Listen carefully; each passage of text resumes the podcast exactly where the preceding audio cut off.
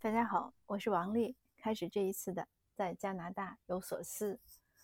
前天呢，我们开了一个 Zoom 会，就是讲一讲关于我们新开的这个新组织起来的华裔加拿大华裔投票促进会的活动。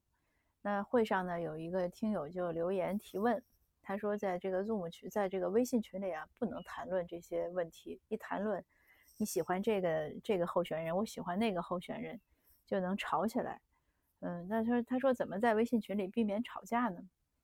嗯，我说抛开这个什么具体问题，这个微信群里呢，大家首先知道，我我个人认为啊，微信群就不是一个讨论问题的良好的地方，因为你一般都是发文字，嗯，群友呢也都是就是陌生人居多，大家来自五湖四海，嗯，不知道怎么就都被加在一个微信群里了。这个文字的表达呢，它缺乏语气。而且有的时候每个人的理解呀，换就是对这个换句呀，这个都就是换段呀，这个停顿呀，我们说句逗呀，都都不一样。它有上下文，有的时候呢，你群里又是一群人在说话，一个人的话呢分成几段，你都看不清。在这样的情况下，怎么能好好的讨论呢？它语气是个很重要的。有的时候你可能一句话你可以当开玩笑，也可以当就是当骂人，就看你什么语气了。所以你。抛开这些，你本身讨论呢，就就缺乏一个感情基础。呃，还有，更何况每个人的中文的书写表达能力不一样，你这个表达能力不一样，它差距就很大。那有的人他可能没有坏心，但是他那个话写出来呢，让别人一看就挺搓火的。就算意见一致，可能都容易吵架。所以微信群真的不是一个讨论问题的地方，也不建议讨论。微信群最适合是什么？一个是发布信息。第二个是发布了信息，互相点赞，你也赞，我也赞，都挺高兴。一吵架就不高兴。那这点之外呢？那有的听友说，那我就是要在微信群里讨论，那怎么能避免吵架呢？那我想呢，那首先要有一个，呃，也不叫包容的心，一个理解的心。这个问题我们以前也反复讲过，为什么会争论，或者说为什么会，首先说为什么会争论。你讨论是一回事儿，但是争论呢就是另外一回事儿。讨论和就是讨论是什么？比如说，嗯，你说 A，我说 B，那我认为 A 有什么什么原因我要说，那他说那 B 有什么什么原因？那也你可以就他说的原因和你说的原因继续进一步这样理智的来来说，这个叫讨论。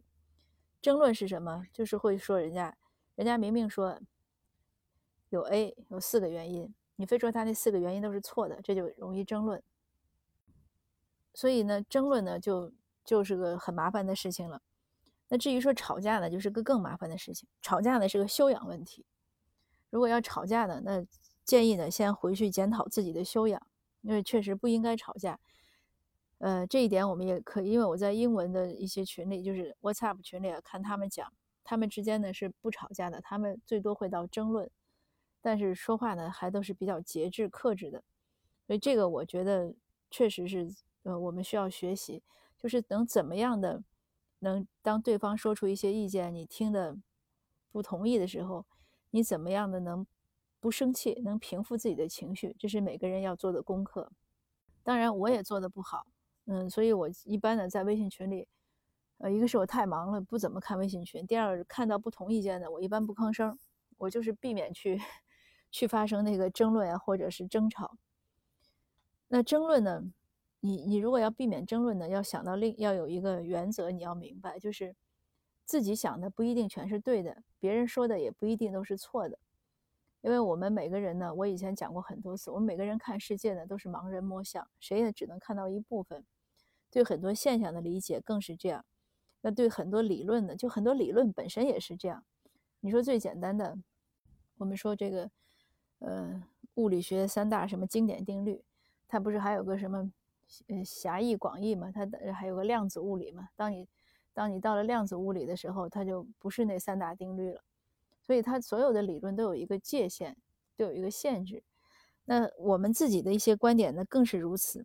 你这样说可能是对的，但是那样说可能就是错的，或者对这个人来说是天经地义的，对另外一个人来说呢，可能就是匪夷所思的。我们谁都不可能掌握所有的这些知识啊理论。更何况我们掌握的这些知识理论本身呢，就他们就不是完善的。所以明白了这些道理呢，你就可以去熄灭很多争论的这个愿望。就是当我们听到不同意见之后呢，呃，我们不用那么吃惊，或者更不用愤怒，听一听。如果确实能理解呢，对我们是个进步。呃，如果我们确实也是还是接受不了，那你就知道啊，存疑就好了，也不用有个什么，就是一定不用愤怒。有很多人的这个这个，一听到不同意见就非常愤怒。这个，呃，我觉得这个主要是个修养问题。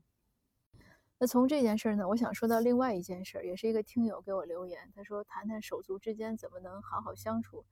有一些人呢，就是没有感恩的心。那对这个问题呢，我觉得也是一个自我修养问题。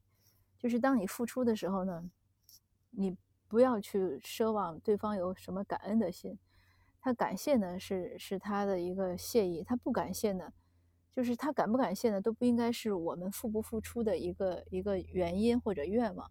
你要付出呢是出自你的本心，你觉得应该做，那你不想那就不做。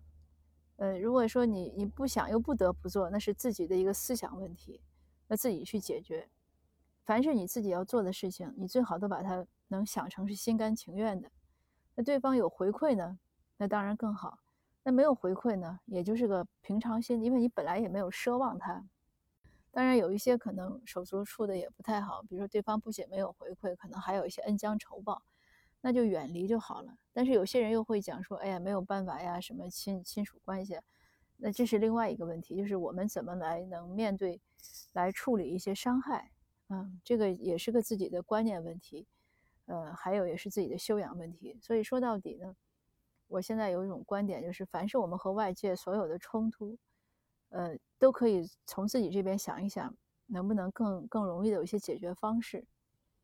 呃，但是有一些呢，确实是，就是你想了，如果确实跟你无无关，那就是你你或者抗争，或者就是调整心态。你能抗争的，你抗争；你抗争不了的，那你只能是调整心态。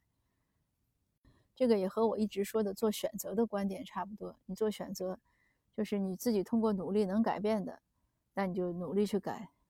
你你想了想这个事儿，你经过努力改变不了的，那你就早点撤退。嗯，都是一个道理。所以我觉得人生呢，很多事情，你当时一时一刻的结果并不重要，重要的是你，嗯，怎么去克服其中的一些困难。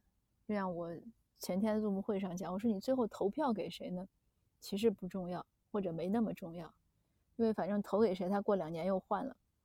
但重要的是，你从这个投票这个过程中，你学好学会观察、思考，学会信息搜集，然后有自己的一个评判，呃，有自己的综合分析。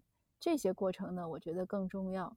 那我们和和亲属呀、和手足相处也是这样，你可能从那个过程中呢，回想起来童年的这种温馨呀。你感受到爱呀，或者因为你的付出，所以你才更觉得是爱对方呀，种种这样的一些一些感觉吧。至于结果，说他是不是感恩你呀，或者他是不是由此跟你关系好或者不好，嗯，这个当然也很重要，但是不是说那么需要我们去，嗯，把它特别放在心上。你就想你当初你给他的付出呢，不是因为要获得他的回报。我们其实父母对子女也是这样。如果你养孩子一定是为了孩子去回报，那你势必对他会有很多要求，嗯，然后就会容易有很多失望啊，怎么样，或者很多控制。但如果反过来，你养孩子只是因为爱他，那这个很多过程呢就会轻松很轻松许多。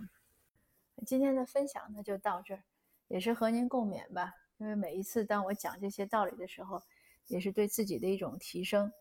嗯，反正人生路漫漫，我们都要不断的学习。那好的，谢谢您的收听，我们下次见。